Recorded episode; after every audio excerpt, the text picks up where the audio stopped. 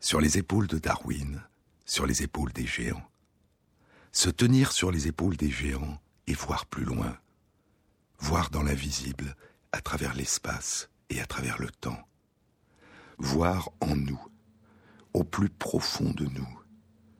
Réaliser que nous sommes chaque jour différents de ce que nous étions auparavant, que nous sommes chaque jour nouveaux, que nous sommes en permanence en train de changer, d'évoluer, en train de renaître, mais qu'il persiste en nous une trace de ce que nous avons vécu, l'empreinte de ce qui a disparu, ce mélange étrange et changeant de mémoire et d'oubli.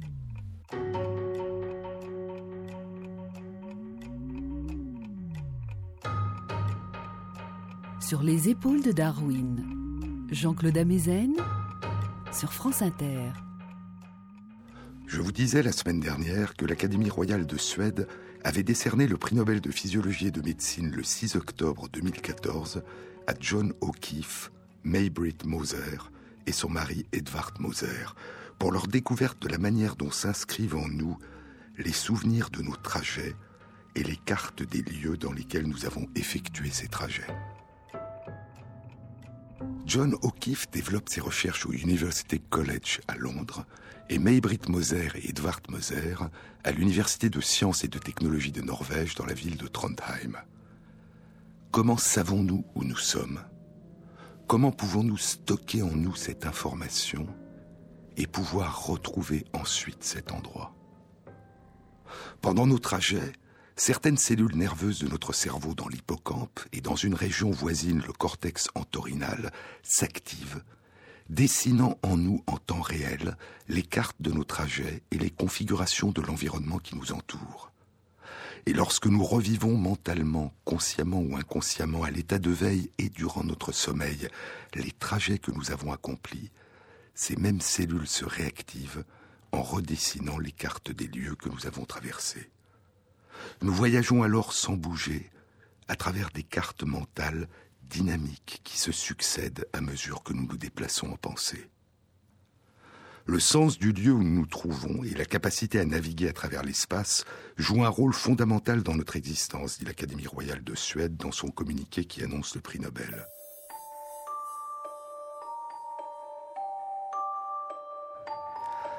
Les découvertes de John O'Keefe, il y a plus de 40 ans, en 1971, et de Maybritt et Edvard Moser, il y a 9 ans, en 2005, ont révélé deux composantes essentielles et complémentaires de l'apprentissage et de la mémorisation de l'espace.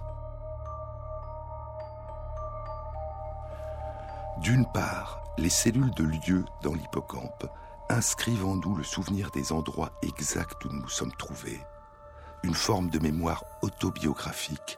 Nous nous souvenons des trajets que nous avons effectués et des mouvements que nous y avons effectués. Et d'autre part, les cellules de grille, dans le cortex entorhinal, inscrivent en nous un souvenir de la topographie de l'environnement dans lequel nous avons effectué notre trajet, sur un plan quadrillé, une grille d'hexagone, un système de coordonnées. Et ainsi s'élabore une carte des lieux et un souvenir précis de notre trajet dans ces lieux.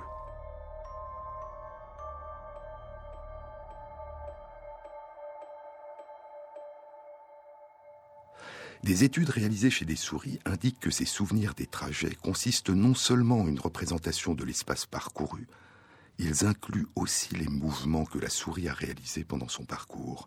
En d'autres termes, c'est la traversée elle-même qui s'inscrit dans la mémoire.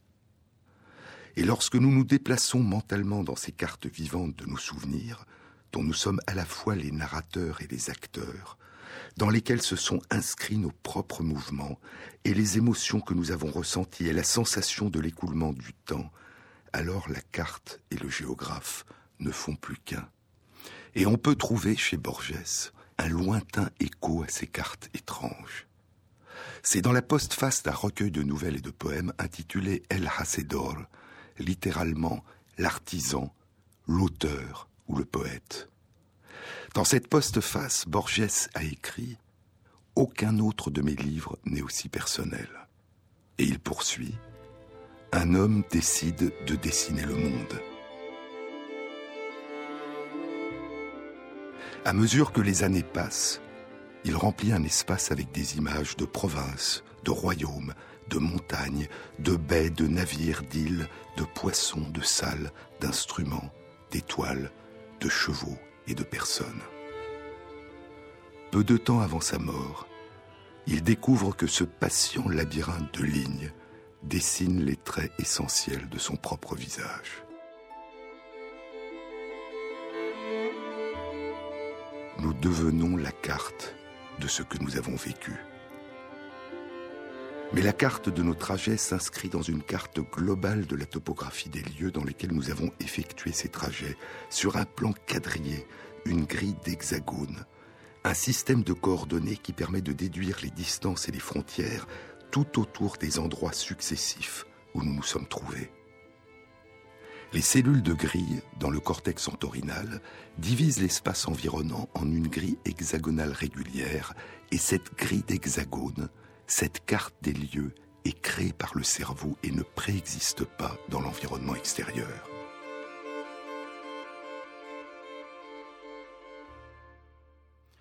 Maybrit et Edvard Moser découvriront que ces cellules de grille et les cellules de lieu de l'hippocampe communiquent entre elles, écrit l'Académie royale de Suède, permettant ainsi de déterminer la position de l'animal dans son environnement, permettant de mémoriser cette position et cet environnement et de naviguer à travers l'espace.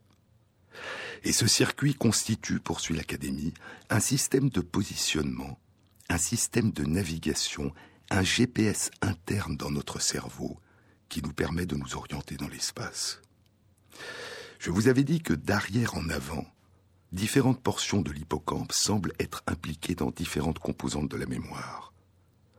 Et en ce qui concerne la mémoire des trajets parcourus, les cellules de lieu sont présentes tout au long de l'hippocampe, mais leur degré de résolution varie. Dans les régions postérieures, elles ont une résolution fine de l'ordre d'un mètre. À chaque fois que nous nous déplaçons d'un mètre, une autre cellule de lieu s'active. Dans les régions antérieures de l'hippocampe, elles ont une résolution moins fine. C'est au bout de 10 mètres qu'une autre cellule de lieu s'active. Et ainsi, différentes cartes de nos trajets s'inscrivent en nous durant un même trajet, des cartes qui récapitulent notre parcours à différentes échelles de grandeur. Et de la même façon, dans le cortex entorhinal, d'arrière en avant, les grilles hexagonales qui découpent l'espace dans lequel nous avons accompli notre trajet sont composées d'hexagones de plus en plus grands les cartes de l'environnement dans lequel nous nous déplaçons s'inscrivent aussi dans notre mémoire à différentes échelles. Mais comment interagissent les cellules de lieu de l'hippocampe et les cellules de grille du cortex entorhinal Comment construisent-elles ensemble ces cartes complexes de l'environnement où apparaissent à la fois les cartes régulières des lieux et les tracés précis sur ces cartes des trajets que nous sommes en train d'accomplir?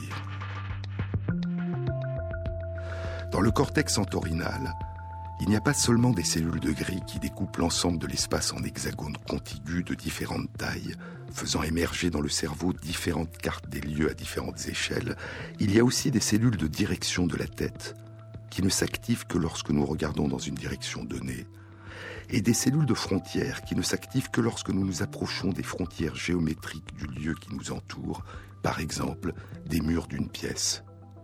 Et ainsi, nos trajets et notre localisation précise dans l'espace sont déduites en permanence par les interactions entre différentes familles de cellules nerveuses, les cellules de grille, les cellules de direction de la tête, les cellules de frontière dans une même région du cerveau, le cortex entorhinal, et les cellules de lieu dans une région voisine, l'hippocampe, reliée au cortex entorhinal.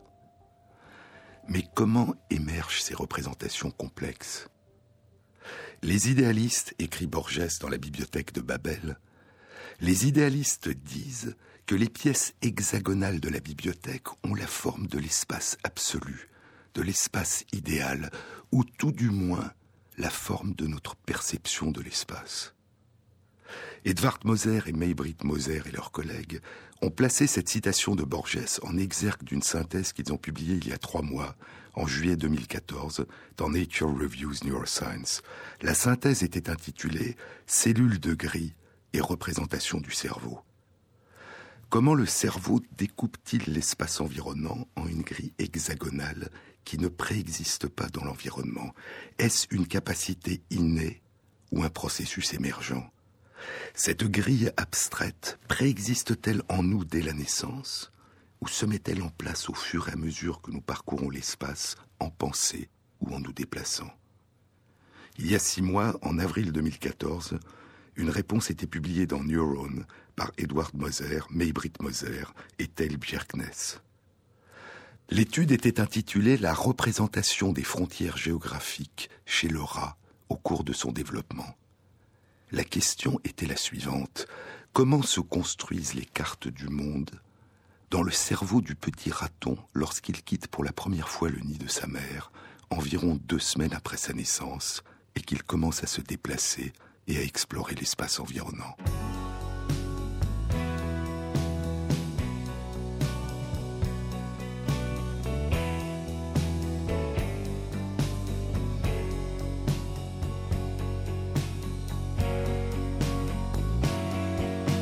J'ai fréquenté la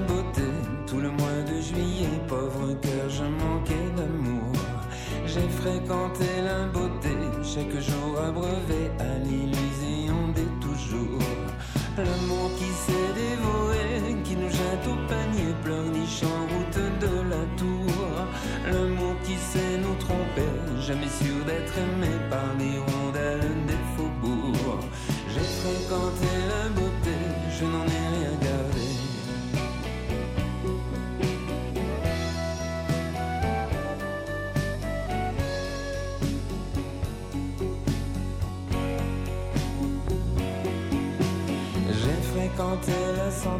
chaque matin le lait, cœur humide, journaux et l'amour.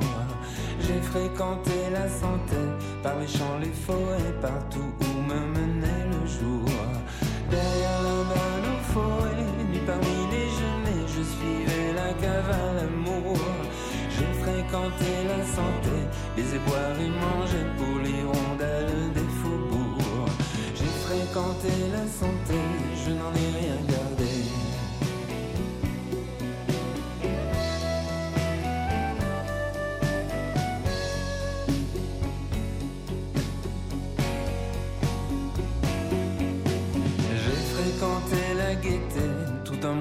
janvier, nuit et jour, il neigeait autour. J'ai fréquenté la beauté sur la, sur la baie, à l'enchaînement des toujours. Au luxe qui garde le corps, sans regret, sans remords, sous la cascade qu'elle adore. J'ai fréquenté la gaieté, mais je n'ai rien gardé de l'hirondelle du faubourg. J'ai fréquenté la gaieté,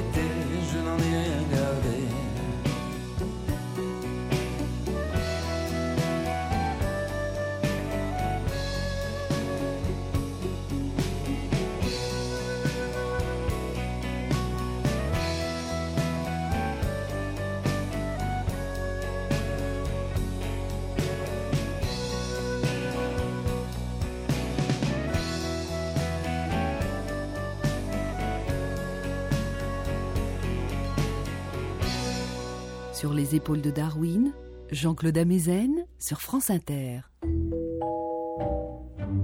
Lorsqu'il quitte pour la première fois le nid de sa mère, environ deux semaines après sa naissance, et qu'il commence à explorer l'espace environnant, les cellules de lieu dans l'hippocampe du petit rat sont déjà en train de fonctionner comme celles des rats adultes. Mais les cellules de grille, dans son cortex entorhinal, ne sont pas encore capables de découper l'espace en une grille hexagonale régulière. Elles s'activent à intervalles réguliers et ne découpent pas l'espace en grille hexagonale avant que le petit rat ait atteint l'âge de 4 semaines. Comment se construit la représentation et le souvenir de son trajet dans l'espace s'il n'y a pas encore de carte de l'espace environnant?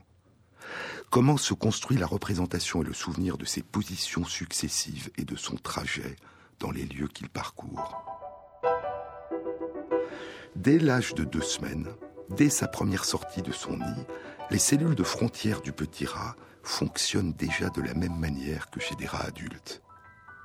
L'existence de cellules de frontière avait été prédite il y a 14 ans, en 2000, par John O'Keefe. La découverte de ces cellules a été publiée sept ans plus tard, en 2007, dans Science, par Edvard Moser et Maybrit Moser et leurs collaborateurs. Comme les cellules de grille, qui découpent l'espace en une grille d'hexagone, et comme les cellules de direction de la tête, qui fonctionnent comme une boussole, inscrivant le souvenir de la direction dans laquelle l'animal regardait, comme les cellules de grille et les cellules de direction de la tête, les cellules de frontière sont situées dans le cortex entorhinal.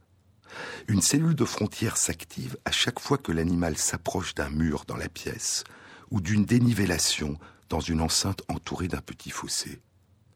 Les cellules de frontière semblent répondre à la proximité d'une limite qui borde le lieu, quelle que soit la nature de cette limite. Elles s'activent quand il y a une limite ou une interruption de la surface que parcourt l'animal. Mais revenons au petit rat âgé de deux semaines qui quitte pour la première fois son nid. Dès sa première sortie du nid, les cellules de frontière dans son cortex entorhinal s'activent dès que le petit s'approche de l'un des murs de la pièce. Lorsque les chercheurs introduisent un faux mur dans la pièce, qui réduit la surface de la pièce, les cellules de frontière du petit rat redessinent immédiatement une nouvelle carte des limites de la pièce, de la même façon que chez des rats adultes. Les cellules de direction de la tête fonctionnent aussi, mais pas encore aussi bien que chez des rats adultes.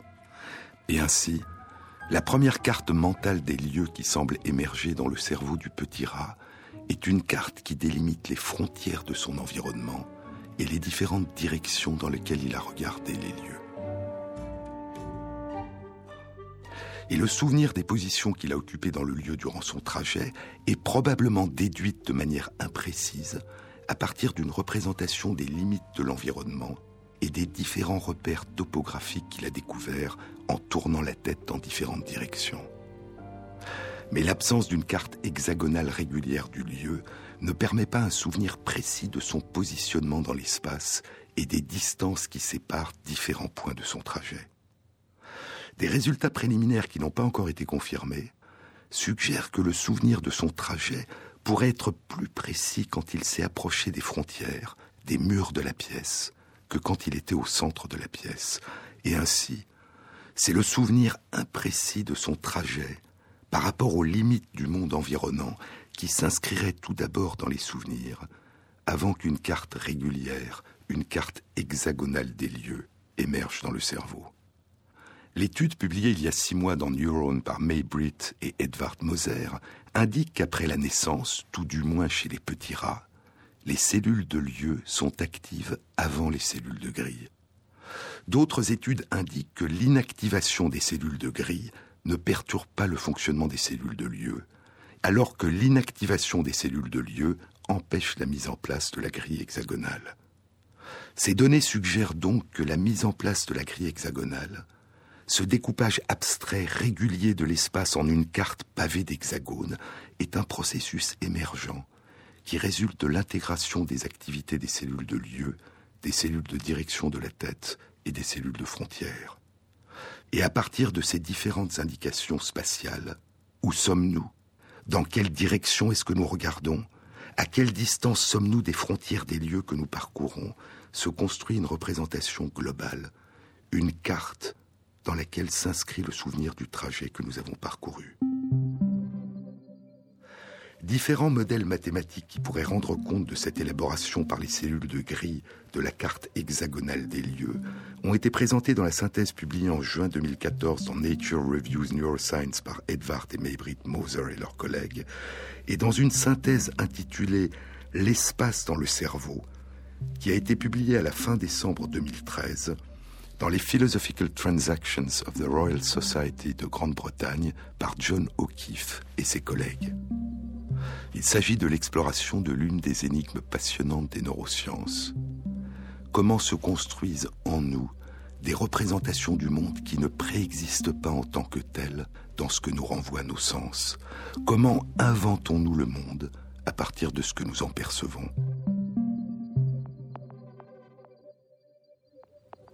Nous allons maintenant quitter les cellules de grille du cortex entorhinal, découvertes en 2005 par Maybrit et Edvard Moser, et les grilles hexagonales de l'espace qu'elles dessinent dans nos cartes mentales, et nous allons poser cette même question à partir des cellules de lieu de l'hippocampe, découvertes en 1971 par John O'Keefe, et qui, contrairement aux cellules de grille, sont actives dès le début de la vie. Quelles sont les perceptions qui permettent à certaines de ces cellules de lieu de s'activer quand nous sommes à un endroit précis? C'est la question qu'ont posée John O'Keefe et ses collègues dans une étude publiée au début de l'année 2013 dans les comptes rendus de l'Académie des sciences des États-Unis. L'étude concernait des souris. Elle était intitulée Comment la vue et les mouvements se combinent pour faire émerger un code des lieux dans l'hippocampe. Les chercheurs ont exploré l'activité des cellules de lieu dans trois conditions différentes. Soit les souris couraient librement dans une pièce, soit elles couraient sur une balle qui tournait sur place, et un environnement virtuel défilait autour des souris, leur donnant l'impression de se déplacer à l'intérieur de cet environnement. Soit les souris étaient assises sur la balle, qui était immobile, et l'environnement virtuel défilait autour d'elles, leur donnant l'impression qu'elles se déplaçaient alors qu'elles étaient immobiles. Les résultats indiquent que les informations visuelles, quand l'environnement virtuel défile et que la souris ne bouge pas, suffisent à activer un quart environ des cellules de lieu qui inscrivent dans les souvenirs de la souris le trajet virtuel qu'elle a accompli dans cet environnement. Quand elle bouge sur la balle pendant que l'environnement virtuel défile, la totalité des cellules de lieu s'active, comme lorsqu'elles courent réellement dans la pièce. Les cellules de lieu sont donc activées en petite partie par les informations visuelles concernant l'environnement extérieur et en grande partie par les informations liées au mouvement de l'animal. Et ainsi, une partie des informations provient de la perception du monde extérieur et l'autre partie de la perception du monde intérieur, la succession des mouvements accomplis. Puis les chercheurs ont varié les informations visuelles en faisant disparaître à certains moments les repères visuels marquants pour explorer les relations entre informations visuelles et informations liées au mouvement accompli. Et les résultats indiquent qu'en l'absence d'informations visuelles, il n'y a pas d'activité des cellules de lieu. Mais à condition que des informations visuelles soient disponibles au début de la course virtuelle, les mouvements réalisés seront suffisants pour maintenir l'activité des cellules de lieu. En d'autres termes, l'étude suggère que les informations visuelles ont un effet d'amorçage, mais qu'une fois que cet amorçage a eu lieu, les mouvements réalisés par l'animal sont suffisants pour construire une représentation interne de son trajet.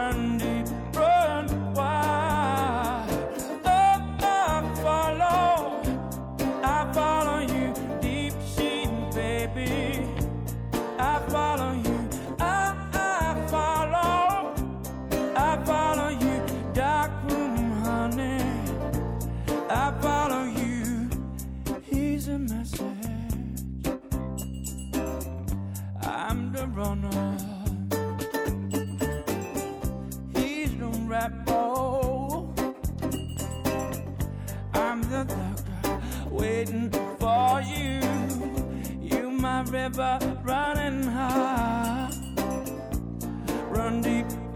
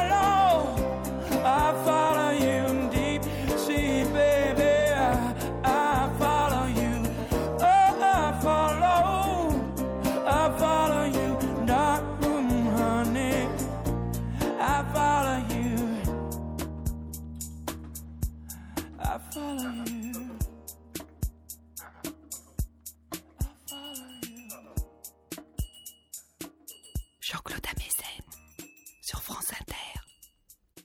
Des études réalisées chez des souris qui sont en train d'effectuer un parcours indiquent qu'à chaque fois qu'elles font une petite pause ou s'arrêtent pour manger, le film du trajet qu'elles viennent d'effectuer, la succession d'activation des différentes cellules de lieu, repasse plusieurs fois en accéléré dans leur hippocampe, à l'endroit et à l'envers. Plus tard, durant leur sommeil, le film de ces successions de trajets repassera un plus grand nombre de fois encore, mais seulement à l'endroit, s'inscrivant dans leur mémoire durable, dans leur mémoire à long terme, en migrant en partie dans différentes régions de la surface du cerveau. C'est durant les années 1990 qu'Eric Kandel, qui avait étudié les mécanismes d'émergence de la mémoire durable chez un mollusque, le lièvre de mer, l'aplysie, commencera à s'intéresser à l'hippocampe et aux souvenirs des trajets parcourus par les souris. Il découvrira que, comme les autres formes de mémoire, l'inscription des souvenirs des trajets dans les mémoires durables implique une transformation des connexions entre les cellules nerveuses de l'hippocampe et la migration des traces des souvenirs des profondeurs de l'hippocampe vers les régions de la surface du cerveau. Et en 2000, Eric Kandel recevra le prix Nobel de physiologie et de médecine pour ses découvertes sur les mécanismes qui permettent l'inscription transitoire dans notre cerveau de la mémoire à court terme et l'inscription durable de la mémoire à long terme.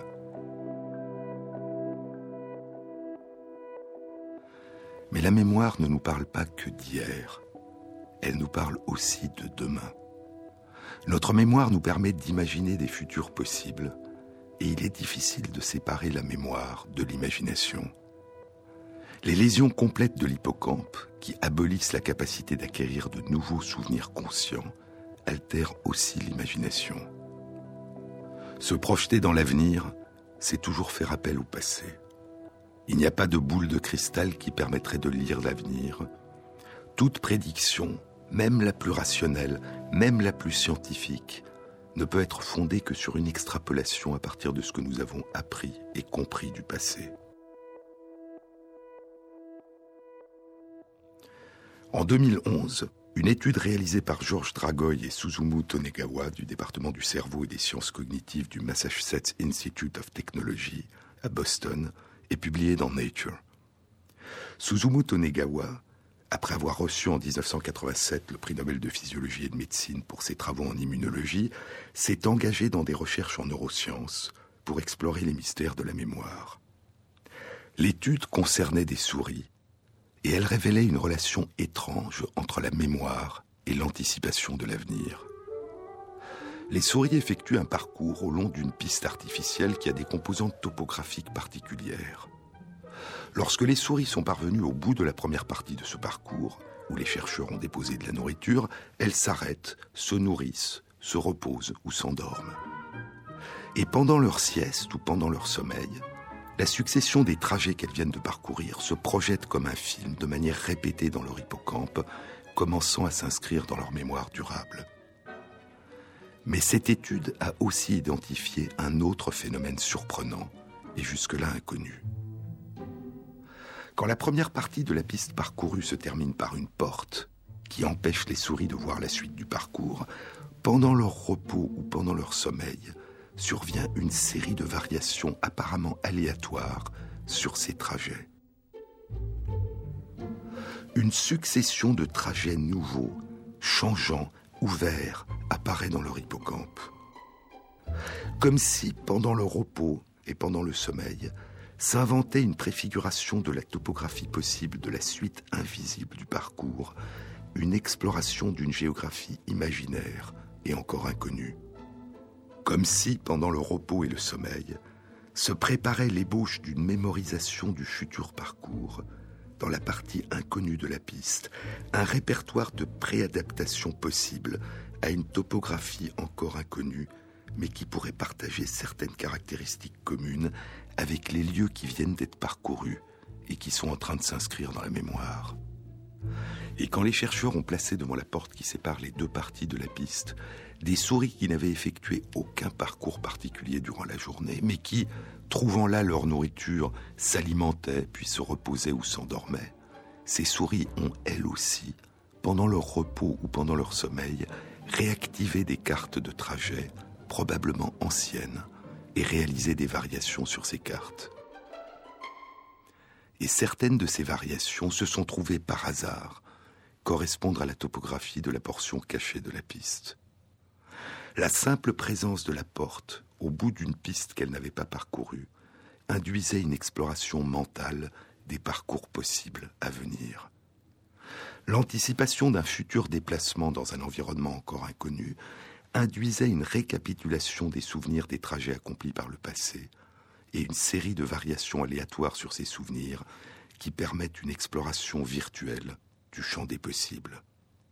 Et ainsi, ces variations probablement inconscientes durant le repos et le sommeil, sur le thème de la mémoire récente et probablement aussi sur le thème des souvenirs plus anciens, sont probablement l'une des formes d'apprentissage qui nous préparent à un avenir imprévisible.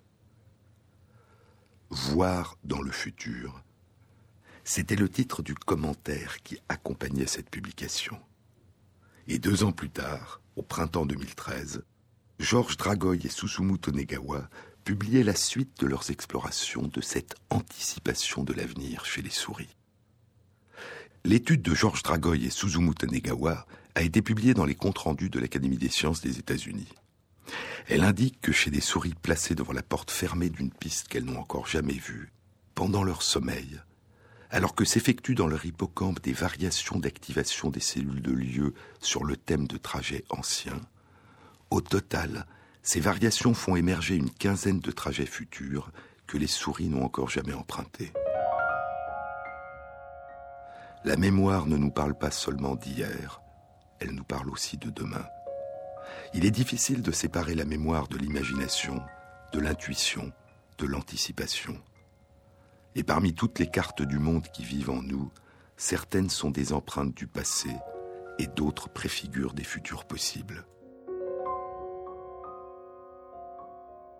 Il y a en nous un savoir sur le monde dont nous sommes le plus souvent inconscients et qui émerge durant nos périodes de calme et durant la nuit, au cœur de ces périodes de sommeil où nous semblons nous retirer du monde. Une inscription déjà dans notre mémoire de ce que nous n'avons pas encore vécu et que nous ne vivrons peut-être jamais.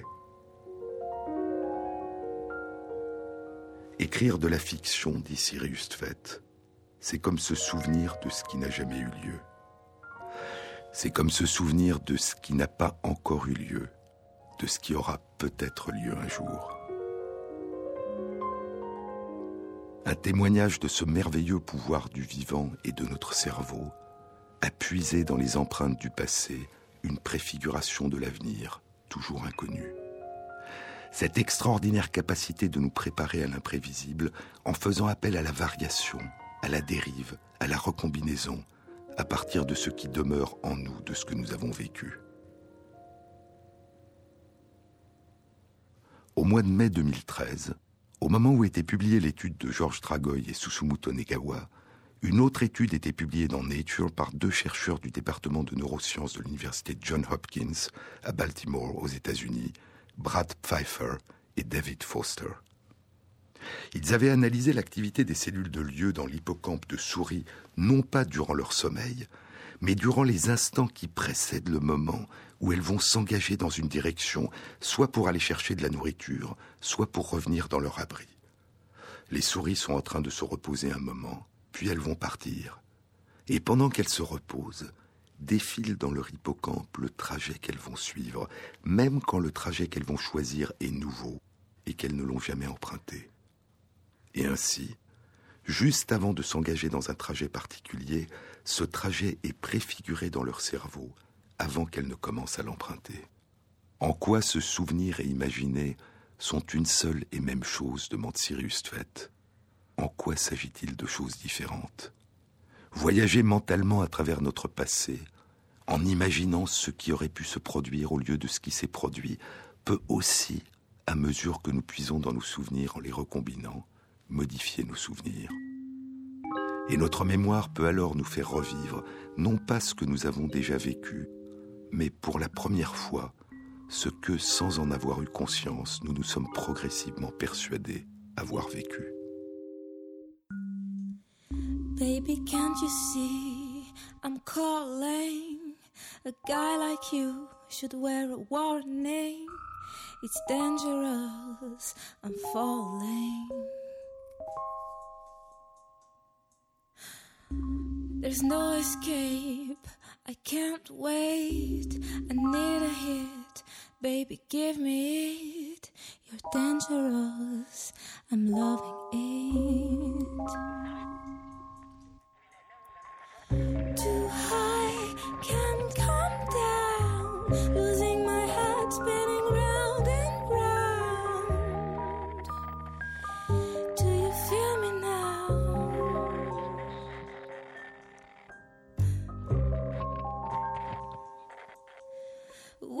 taste of your lips, I'm on a ride.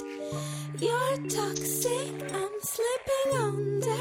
Taste of your poison paradise. I'm addicted to you. Don't you know that you're toxic? And I love what you do. Don't you know that you're toxic?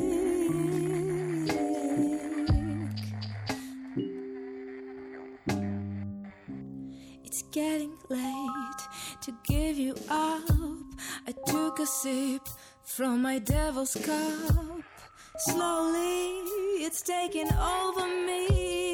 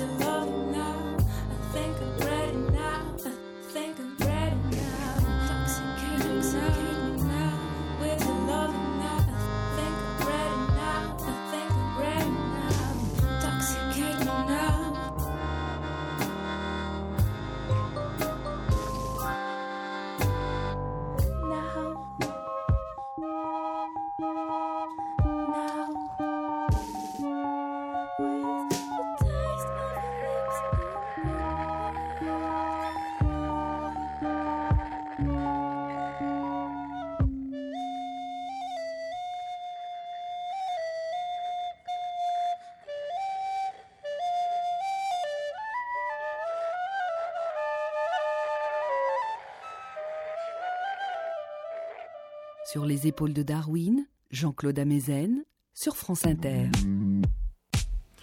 Il y a d'autres questions encore qui ont été posées à propos des cellules de lieu.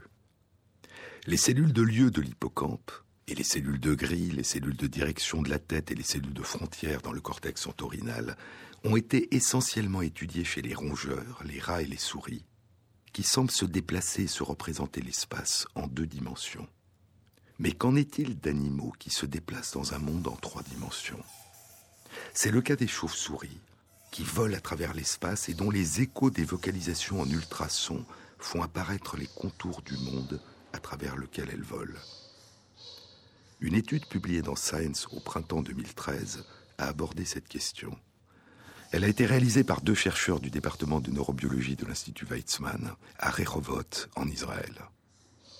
Ils ont étudié l'activité des cellules de lieu de l'hippocampe de chauves-souris roussettes d'Égypte, en train de voler librement dans une grande pièce, dans l'obscurité, à la recherche de nourriture. Roussetus egyptiacus vit en Afrique, au Moyen-Orient, au Pakistan et en Inde. Elle vit la nuit et se nourrit de fruits. L'étude indique que le champ dans lequel s'active une cellule de lieu donné est l'équivalent d'une sphère, un volume de l'espace dont la longueur, la largeur et la hauteur sont égales. Et parce que cela est vrai pour toutes les cellules de lieu, son hippocampe inscrit le trajet de la chauve-souris dans une succession de petites sphères. Qu'en est-il des cellules de gris de son cortex entorhinal Comment pavent-elles l'espace en trois dimensions dans lequel la chauve-souris vole? On ne le sait pas encore. Les ancêtres des chauves-souris et les ancêtres des primates se sont séparés il y a environ 60 millions d'années, avant la séparation entre les ancêtres des rongeurs et les ancêtres des primates. Les primates non humains sautent dans les arbres de branche en branche, et en raison de notre taille et de notre bipédie, nous nous déplaçons à travers un espace en trois dimensions. Nos cellules de lieu tiennent-elles compte de l'espace en trois dimensions et inscrivent-elles pour partie en nous le souvenir en trois dimensions de nos trajets On ne le sait pas. Mais il n'y a pas que les souvenirs de nos trajets à travers le monde qui s'inscrivent dans notre hippocampe. Nous faisons en permanence appel à notre mémoire, et dès notre petite enfance, nos apprentissages accumulent en nous les souvenirs.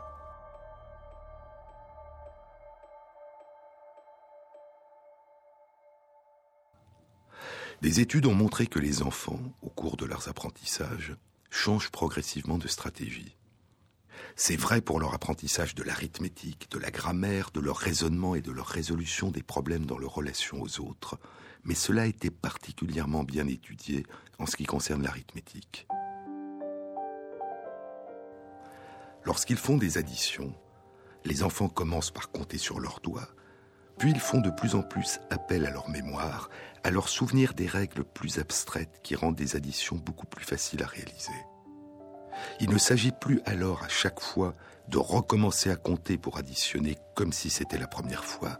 Il s'agit de connaître un certain nombre de règles qui permettent de faire des additions à partir de mécanismes plus globaux. Une étude animée par des chercheurs de l'Université de Stanford a été publiée en septembre 2014 dans Nature Neuroscience. Elle a exploré par imagerie du cerveau l'implication de l'hippocampe dans l'acquisition de ces stratégies basées sur l'utilisation de la mémoire chez des enfants âgés de 7 à 9 ans qui ont été suivis sur une période de plus d'un an. Et ces données ont été comparées à celles que les chercheurs ont recueillies chez des adolescents âgés de 14 à 17 ans et chez de jeunes adultes âgés de 19 à 22 ans.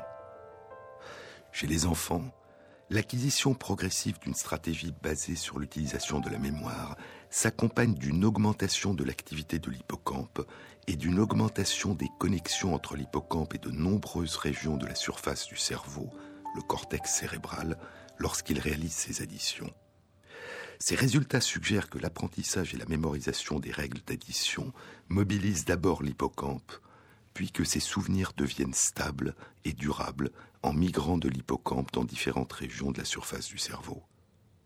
Ces modifications ne sont pas détectées chez les adolescents et les jeunes adultes, où l'activation de l'hippocampe est moins prononcée durant les opérations d'addition. Et ainsi, la mobilisation de l'hippocampe et la mise en place d'un réseau de connexion entre l'hippocampe et différentes régions de la surface du cerveau semblent jouer un rôle important dans la transition entre des stratégies de résolution des problèmes qui requièrent des efforts importants et des stratégies beaucoup plus rapides et efficaces fondées sur la mémoire qui continueront à s'affiner durant l'adolescence et la vie adulte. Mais il y a de nombreux mécanismes d'apprentissage qui ne font pas appel à l'hippocampe, qui ne dépendent pas de l'hippocampe. Il y a en nous une forme de mémoire consciente, qu'on appelle la mémoire déclarative ou explicite, et qui correspond à tous les souvenirs que nous pouvons non seulement convoquer en nous, mais aussi décrire aux autres. Et cette mémoire consciente, déclarative, a elle-même deux composantes. D'une part, une mémoire générale, impersonnelle, qu'on appelle la mémoire sémantique, et qui est composée de nos souvenirs des faits, des symboles, de notre connaissance du monde, quel est le nom du pays que nous habitons, quelle est sa capitale, et d'autre part un ensemble de souvenirs qui nous restituent nos expériences personnelles, la situation, le contexte, que faisions-nous, où étions-nous au moment où tel événement s'est produit. On appelle cette forme de mémoire la mémoire épisodique, la mémoire des épisodes vécus, ou la mémoire autobiographique. Elle relie les faits entre eux et les relie à nous. Elle relie les événements à ce que nous avons vécu, à l'expérience que nous en avons eue, en les inscrivant dans un récit où nous sommes présents et qui leur donne sens. Mais en plus de notre mémoire consciente, il y a une forme de mémoire inconsciente qu'on appelle la mémoire implicite, procédurale, celle qui nous permet d'écrire, de nager, de faire de la bicyclette, de parler notre langue ou une seconde langue apprise à l'âge adulte. Nous avons inscrit en nous les souvenirs de ces apprentissages, mais ce que nous avons appris, nous le mettons en œuvre de manière automatique, inconsciente, sans y penser, et nous réalisons d'autant mieux ces performances que nous les réalisons comme des automatismes. Nous avons appris, nous nous souvenons, mais ce n'est pas une mémoire explicite, déclarative. Nous ne pouvons pas précisément décrire ce que nous avons appris, ni comment nous l'avons appris. Et les lésions complètes de l'hippocampe n'empêchent pas ce type d'apprentissage. Une personne qui a subi une lésion complète de l'hippocampe pourra apprendre à faire de la bicyclette, simplement elle ne pourra pas dire dans ce cas qu'elle l'a appris, ni ce qu'elle a appris. Mais comment fonctionnent ces formes d'apprentissage qui ne dépendent pas de l'hippocampe? Comment s'inscrit en nous cette forme de mémoire? Il y a dix jours, le 17 octobre 2014, une réponse était apportée par une étude publiée dans Science, et nous la découvrirons dans une prochaine émission.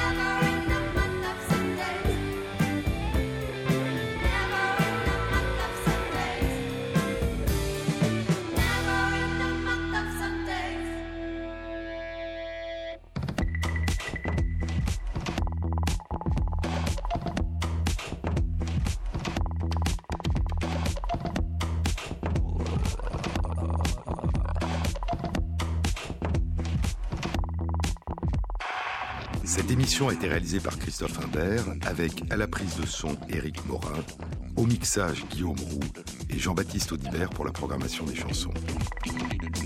Et merci à Christophe Magère qui met en ligne sur la page de l'émission Sur les épaules de Darwin, sur le site franceinter.fr, les références aux articles scientifiques et aux livres dont je vous ai parlé.